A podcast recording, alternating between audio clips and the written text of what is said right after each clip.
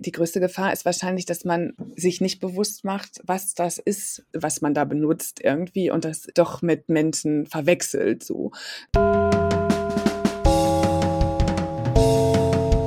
Pausenbrot bei Salon 5. Moin und ganz herzlich willkommen zu einem neuen Podcast von Salon 5. Mein Name ist Sarah und ich spreche heute mit Miriam über das Thema künstliche Intelligenz. Hallo Miriam. Hallo Sarah. Magst du dich einmal ganz kurz selbst vorstellen? Ja, ich bin Miriam Bunjes. Ich arbeite bei Korrektiv bei der Reporterfabrik. Das ist das Media Literacy Team von Korrektiv. Wir haben eine große Online-Journalistenschule und haben uns zur Aufgabe gemacht, dass wir äh, allen Bürgerinnen und Bürgern äh, von der Jugend an ähm, Skills im Journalismus ähm, beibringen und denen zeigen, wie es funktioniert. Und ähm, dazu gehört sowas wie gute Texte schreiben, einen Podcast aufnehmen, aber inzwischen sehen wir als eine ganz zentrale Medienkompetenz halt auch den Umgang mit künstlicher Intelligenz, ähm, weil das ist das Thema, was äh, Journalismus, aber auch die Bildungslandschaft sehr stark bestimmen wird in den nächsten Jahren. Mhm. Also und da dann halt auch die ganze Zeit immer weiter, aber es ist halt jetzt losgegangen. So ähnlich wie äh, als äh, vor Jahrzehnten zum ersten Mal das Smartphone da war, wird das halt ziemlich viel verändern, wie man lernt und arbeitet und ähm, halt auch lebt. Du hast es ja gerade schon erwähnt, du bist von der Reporterfabrik und ihr habt die Wolf Schneider KI entwickelt. Kannst du einmal kurz so erklären, was das generell ist und wie das funktioniert? Ja, wir haben die noch nicht gelauncht. Wir sind noch in der Beta-Phase, aber es naht. Also die Wolf Schneider KI ist eine Anwendung, die basiert tatsächlich auf ChatGPT, was ja so das bekannteste Sprachmodell ist, was jetzt fast jeder auch schon mal irgendwie benutzt hat. Und ähm, Wolf Schneider ist ein großer Journalistenlehrer, der ist, ähm, der ist jetzt schon gestorben. Allerdings äh, lebt er in Lehrbüchern und ähm, auch in unseren TikToks halt sowieso die ganze Zeit weiter. Also es sind wirklich Tausende von äh, Journalistinnen mit dem ausgebildet worden. Und der hat halt so Sprachregeln für gutes Deutsch ähm, geprägt tatsächlich. Für Journalistinnen, aber auch für Schülerinnen und Schüler halt wichtig, weil die ähm, darauf basieren, wie schreibe ich einen guten Text. Und ähm, weil diese Regeln sehr nützlich sind, wenn man selber lernen will, wie man einen guten Beitrag schreibt, ähm, haben wir uns überlegt, als wir angefangen haben, uns bei der Reporterfabrik überhaupt mit KI auseinanderzusetzen, ähm, dass wir gerne ähm, eine KI-Anwendung haben wollen mit den Regeln von Wolf Schneider, die Menschen dabei unterstützt, tatsächlich ihren Text zu redigieren, weil das im journalistischen Alltag auch oft zu kurz kommt. Und das mit den Regeln von Wolf Schneider, das wird ein Redakteur, eine Redakteurin halt sowieso machen irgendwie. Auch diese Regeln hat wirklich halt quasi jeder im Kopf. Und wir wollten das automatisieren und gucken, ob ChatGPT das auch kann. Also, und wir haben auch Lust gehabt, mal auszuprobieren im Team, was kann das eigentlich wirklich, wie klug ist das? Und dann kam halt diese Idee, weil äh, das halt äh, das, das ist, was Journalismus auch braucht. Ähm, kann ich auch kurz noch einen Satz zu sagen, weil es haben auch im Journalismus ganz viele Leute Angst, dass sie irgendwie einen Arbeitsplatz verlieren durch KI.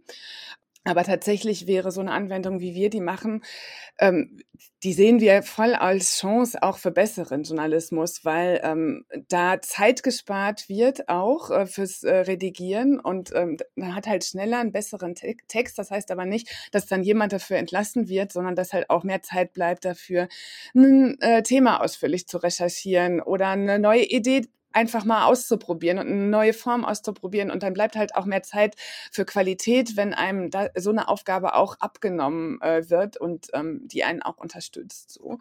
Und ähm, Genau, dann haben wir das ausprobiert und haben die reingepromptet, auch für verschiedene Textgattungen tatsächlich. Also das versucht sich auch an Reportage, an einem Bericht, ähm, aber auch, da haben wir jetzt schon an Schülerinnen und Bürger gedacht, an einer Bewerbung, an einem Schulaufsatz, äh, an einem Kommentar. Also man kann eine verschiedene Gattungen einstellen bei uns in die Oberfläche und da haben wir auch ähm, Prompts, also Handlungsanweisungen an die KI reingegeben, die zu der, zu der jeweiligen Textform passt. Und ähm, dann wird man den Text, den man überarbeiten will, da eingeben in die Maske und dann gibt die einem, äh, dann überarbeitet die den Text nach den Regeln von Wolf Schneider, wird aber direkt auch die Sätze, die sie verändert hat, Alternativen zu anbieten und auch sagen, was sie verändert hat und warum. Und äh, sowieso haben wir eine ganz ausführliche, ausführliche Feedback-Funktion, die wird dann auch sagen, wo man generell am Stil arbeiten kann und so. Und ähm, so kann die halt auch noch, das ist halt auch unsere Idee für eine Anwendung auch im Schulbereich, tatsächlich Leuten, die gerade anfangen, äh, Texte zu schreiben, sagen, wie die von vornherein ähm, wie die ihre wie, wie die ihr eigenes Schreiben auch verbessern können. Also die, die man lernt halt gleichzeitig und diese Angst, ähm, dass, dass da irgendwie eine andere Intelligenz die Macht übernimmt, das ist halt bei unserer Anwendung wirklich ähm, gar kein Problem. Also diese Angst können wir auch wirklich gleich nehmen. Ähm, die spricht halt, die gibt dir Rückmeldung dazu, was du geschrieben hast. Irgendwie, die gibt dir das auch nicht vor und es sind immer Vorschläge. So, die, die macht nicht einfach zaubert nicht einfach einen besseren Text, sondern gibt halt immer noch, sagt, was hat sie gemacht und was könntest du machen, um das nächstes Mal von Anfang an besser zu machen. Und da experimentieren wir jetzt die ganze Zeit schon rum, haben das halt gepromptet, selber getestet im Team und auch an Journalistenschulen gegeben, damit die das machen. Jetzt haben wir eine ganz große Beta-Phase gehabt und haben die ganze Bevölkerung auch aufgerufen, ähm, das zu testen und uns auch Feedback zu geben, was funktioniert gut und was funktioniert weniger gut. Und um das vorwegzunehmen, Kreativität fällt ihr ein bisschen schwerer. Ähm, also sowas wie eine Reportage mit so einem ganz individuellen Stil, da schlägt die dann auch echt mal Mist zu und man lacht darüber, weil die ist halt ähm, also sie versteht natürlich eigentlich nicht, was sie da macht. Ne? Also ein neuronales Netz äh, ist was anderes als ein Gehirn. Das errechnet trotzdem auch in der Sprache immer Wahrscheinlichkeiten, die Wahrscheinlichkeit für die richtige Antwort. Und manchmal kommen gerade bei so freieren Sachen auch komische Vorschläge. Aber insgesamt ist tatsächlich die ganz überwiegende Rückmeldung ist jetzt in der Beta-Basis schon gut. Also die Leute haben das, äh, die Leute sagen, sie haben danach einen besseren Text gehabt und sie haben halt zum ersten Mal seit ihrem Volontariat zum Beispiel auch wieder so eine ausführliche Rückmeldung bekommen, was sie verändern können an ihrem Text und verbessern können. Also wir sind, ähm, wir sind der Meinung, dass wir tatsächlich für den Alltag ein sehr gutes Tool geschaffen haben für Journalistinnen. Und ich glaube tatsächlich auch, dass Schülerinnen und Schüler davon sehr profitieren können, wenn sie das benutzen. Und nicht nur so, dass sie einfach verlernen, wie man einen guten Text schreibt, sondern auch, dass sie halt wirklich üben können. Wie mache ich das? Einfach quasi für Verbesserungsvorschläge und sowas. Mhm. Nun gibt es ja auch Personen, die, sage ich mal, Kritik an den Regeln von Wolf Schneider äußern, weil diese ja veraltet sein könnten. Wie stehst du denn dazu? Gut, der ist ja 97 Jahre alt geworden, so und natürlich ist er nicht modern, aber tatsächlich sind die Regeln sind meiner Meinung nach total universell. Deshalb haben die sich auch so lange gehalten. Das ist sowas wie keine Satzungetüme aufbauen, im Aktiv schreiben, äh, überflüssige Adjektive streichen und ähm, das gilt ja, egal wie sich Sprache verändert. Also zum Beispiel, wer, was man an Wolf Schneider kritisieren kann und das wird auch viel gemacht. Also zum Beispiel wird er übers Gendern total ausflippen, ne? Also ganz schlimm und so.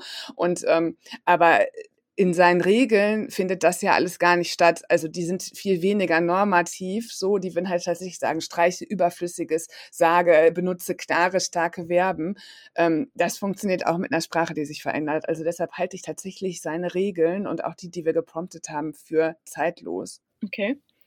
Ähm, du hast gesagt, ihr habt das ganze Programm, die ganze KI, sage ich jetzt mal, auch anderen Menschen quasi zum Testen so zur Verfügung gestellt. Wie war da so das generelle Stimmungsbild? War das eher positiv, eher negativ?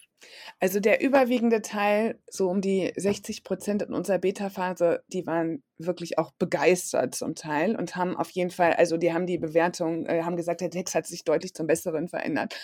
Ähm, ein Viertel, ein bisschen weniger, ähm, fanden auch, äh, fanden Sachen schlecht, die die KI gemacht hat. Ich habe schon gesagt, sie tut sich auch tatsächlich schwerer mit den äh, kreativeren Textformen.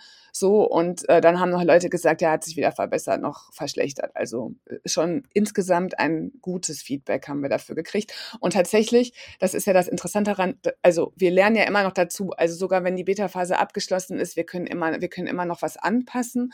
Und im Endeffekt trainiert die sich natürlich auch immer weiter. Ne? Das gilt auch für das ganz freie Chat-GPT. Ne? Mhm. Es wird halt auch schon jetzt jeder, der, der, die das halt auch benutzt hat von Anfang an, das hat sich ja jetzt schon stark verbessert die, die äh, neue Version ist schon viel besser als die davor. So, weil ähm, das natürlich durch die ganzen Daten immer weiter lernt und immer besser wird, was auch unter Umständen gruselig sein kann, ja.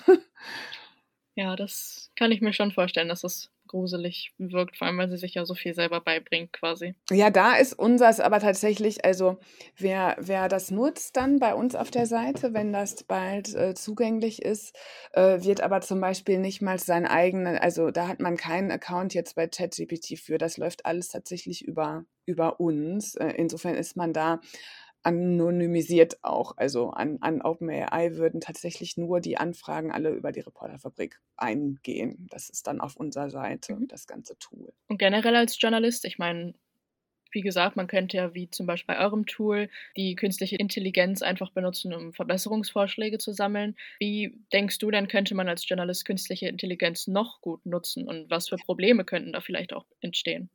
Also man muss dazu ja sagen, es ist gar nicht so, als wird das noch gar nicht genutzt. Es wird im Datenjournalismus schon lange genutzt so. Und äh, daran sieht man halt neben solchen sprachlichen Sachen auch, was das für eine große Chance auch ist, weil das auch die, also das, das kann halt große Datenmengen analysieren nach Fragestellungen, die aber du in der Hand hast. Also das muss immer so was sein, dass der Mensch halt im Endeffekt die, äh, nicht nur im Endeffekt, dass der Mensch ist, der Mensch muss das mit der KI äh, muss die KI anleiten, weil die natürlich fehleranfällig ist. Ne?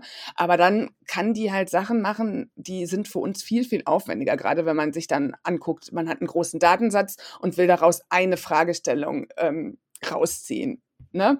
Also das, das können wir, da das schaffen wir nicht so. Und da ist unsere Kreativität gefragt, eine gute These zu haben, aber auch ähm, die, die Analyse der KI dann anzugucken und zu überlegen, wo kann sie einen Fehler gemacht haben. Also eine Sache ist, ähm, eine Sache, die die machen kann, ist, wenn die zum Beispiel Bankdaten analysiert aus bestimmten, also von, von Leuten, die, vielleicht auch von Leuten, die Schulden haben oder so. Und dann hat man da, da drin, äh, dass Leute, die in bestimmten Stadtteilen wohnen, häufiger verschuldet sind als andere. Dann kann die auch ganz leicht einfach diskriminieren.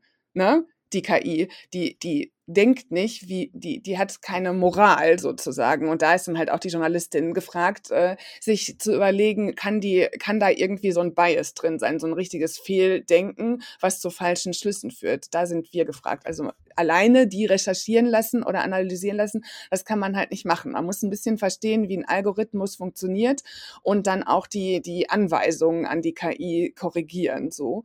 Ähm, und das wäre für mich die größte Gefahr, die ich im, äh, sehen würde für den Journalismus, dass aus Bequemlichkeit äh, sich da zu viel drauf verlassen wird. Also es muss jeder, jeder verstehen, wie funktioniert das, was kann ich damit machen und wo sind die Grenzen. Die wird halt andere Fehler machen, als wir das machen. So. Mhm. Das funktioniert nicht ohne menschliche Kontrolle und sollte es auch nicht. Und da ist eine Anw Anwendung, wie wir die jetzt gemacht haben, mit Sprache. Ähm, ethisch natürlich viel unproblematischer. Ähm, wenn, wenn du schon mal mit ChatGPT äh, experimentiert hast, ist auch, die, die denkt sich halt auch manchmal einfach Sachen aus. Also man kann das nicht als Recherchequelle oder so benutzen, wird auch einfach sich Fakten ausdenken, damit das passt und sagt auch immer, kann ich, weiß ich und so. Das ist halt verführerisch. Also das ist tatsächlich die größte Gefahr, dass man sich durch das immer menschlicher werden irgendwie dann doch denkt, es, es ist ein Mensch. Nee, ist es nicht so. Es tickt anders und das muss man halt auch verstehen. Das ist das, was ich sage. Das ist tatsächlich eine zentrale Medienkompetenz, die natürlich jetzt auch in die Schulen muss, damit man das von Anfang an, man muss halt wirklich verstehen, was ist das, was macht das, was kann das und ähm, ich finde für den Journalismus, dass man halt lernen muss, wie kann ich das gut dafür nutzen? Und dann kann man tolle Recherchen auch damit machen, ne? Also. Ja, du hast Schulen jetzt gerade schon angesprochen. Ihr gebt ja mit der Reporterfabrik an Schulen auch Seminare. Wie sieht es denn da zum Beispiel aus mit dem Thema künstliche Intelligenz? Habt ihr da Sachen geplant oder macht ihr schon Sachen? Wir machen, ähm, wir machen noch keine Sachen äh, tatsächlich, ähm, aber wir, wir planen das. Also das äh, ist alles äh, schon in der Mache tatsächlich genau aus dem Grund, den ich gerade sagte. Dass, äh, da muss es halt ein Verständnis für geben von früh an und tatsächlich sehe ich auch, dass man das fächerübergreifend machen kann. Halt nicht nur in Informatik, also in Mathe, in Mathe äh, kann man lernen, äh, lernt man ja sowieso, was ist ein Algorithmus, aber dann auch in Bezug auf tatsächlich Anwendungen, die es die es gibt irgendwie. Man kann sogar im Kunstunterricht schöne Bilder generieren und was. Äh, es lässt sich ganz viel machen und im Deutschunterricht halt mit diesen Regeln zum Beispiel, wie in unserer Anwendung, kann man tatsächlich auch was trainieren. Aber ich halte es auch wirklich für sehr wichtig, dass Menschen von Anfang an ähm, verstehen, was das eigentlich ist, was wir da jetzt haben. Mhm. Was denkst du, sind so Vor- und Nachteile von der künstlichen Intelligenz in Verbindung mit Schule? Ähm, Wahrscheinlich wird da diskutieren jetzt auch ganz viele äh, drüber. Also es machen sich ja viele Lehrerinnen und Lehrer halt Sorgen darum, dass die in Prüfungen dann leichter betrogen werden kann. So, ich denke, aber da wird man tatsächlich auch technische Möglichkeiten finden, das entweder die Nutzung dann zu blockieren oder halt auch es wird halt auch Tools geben, äh, die aufspüren können, wer da irgendwie was, wann, wie, wo äh, äh, sich hat sagen lassen. Also da wird äh, auf allen Seiten wird sich da was tun. Ähm, es ist auch eine Sache, mit der müssen sich auch alle auseinandersetzen. Was ist mit Datenschutz? Also dazu gehört, aber ich bin da echt eher Team. Ähm, man bringt den Leuten auch bei, was wird weitergegeben und was ist das und dann reflektiert man darüber so. Aber da werden Schulen auch Regelungen für finden. Das weißt du vielleicht auch noch aus der Corona-Zeit. Da durfte man nicht mal Zoom nehmen oder so. Ne? Also diese ganzen Sachen müssen halt auch vorher geklärt werden. Was können wir da nehmen und was wollen wir und äh, und was machen wir da so? Ähm, und natürlich sind das auch alles große Datenkraken, ne? Und ähm, die verdienen Geld damit, äh, dass sie ganz viele Daten haben, weil das macht die KI besser so. Und die Daten kommen aber von uns. Also insofern, also das ist halt so ein Feld, ein, ich sag mal, Gefahrenfeld. Und ähm, ich glaube, für Schülerinnen und Schüler ist das das Gleiche, was ich gerade auch gesagt habe über den Journalismus. Irgendwie ähm, die größte Gefahr ist wahrscheinlich, dass man sich nicht bewusst macht, was das ist, mit was man da benutzt irgendwie und das irgendwie doch mit Menschen verwechselt. So, ne? Ähm, das schafft ja nicht mal in dem Sinne ein Abbild von der Realität, sondern nochmal ein Abbild des Abbilds, also dass die Schülerinnen und Schüler da ganz drin versinken und nicht mehr wissen, was ist jetzt tatsächlich, was ist denn jetzt die Welt so, das wäre eine, eine, eine Gefahr, so, die ist jetzt, hört sich irgendwie philosophisch weit weg vor, aber das kennt man ja auch von Social Media oder so, dass, dass Leute da irgendwie ganz, also man muss da wirklich was drüber wissen, das sehe ich ne, als eine ganz große Aufgabe von Schulen. Mhm. Okay. Zum Abschluss dann nochmal so eine etwas lockerere Frage. Ähm, wie sieht es denn so mit der privaten Nutzung von künstlicher Intelligenz, wie zum Beispiel ChatGPT aus? Gibt es da was, was dir spontan einfällt, wozu du zum Beispiel Programme der künstlichen Intelligenz schon mal benutzt hast oder nutzt? Also ich habe das tatsächlich, ich habe das jetzt beruflich natürlich irgendwie äh, häufiger benutzt, weil wir ja auch ausprobiert haben. Was mir, äh, also ich habe auch schon so Bildbearbeitungsprogramme benutzt, ähm, so, das macht auch wie mit Journey zum Beispiel, das macht auch Spaß. Und ähm, ich mag das mit ChatGPT über ethische und philosophische Fragen auch zu sprechen. Also, weil ich das schon spannend finde, dass da etwas wie ein Mensch antwortet, was kein Mensch ist. So, das kann ich auch sehr empfehlen, dass man das einfach mal macht und ähm, freund, also ist auch immer sehr freundlich. Ne? Also wenn man freundlich mit ihr spricht oder mit ihm oder mit S oder mit Day oder whatever, weiß man ja nicht, dann äh, plaudert es auch freundlich irgendwie und ähm, das ich finde das persönlich tatsächlich sehr, sehr spannend, was wir da für eine digitale Revolution gerade erleben. So. Okay, damit würde ich den Podcast dann auch beenden. Ich danke dir auf jeden Fall für deine Zeit. Bitte. Und natürlich auch danke an die Zuhörenden. Wenn ihr noch mehr von uns sehen wollt, dann checkt doch mal unser Instagram ab. Dort heißen wir Salon 5 unterstrich. Und damit würde ich sagen, bis zum nächsten Mal. Ciao.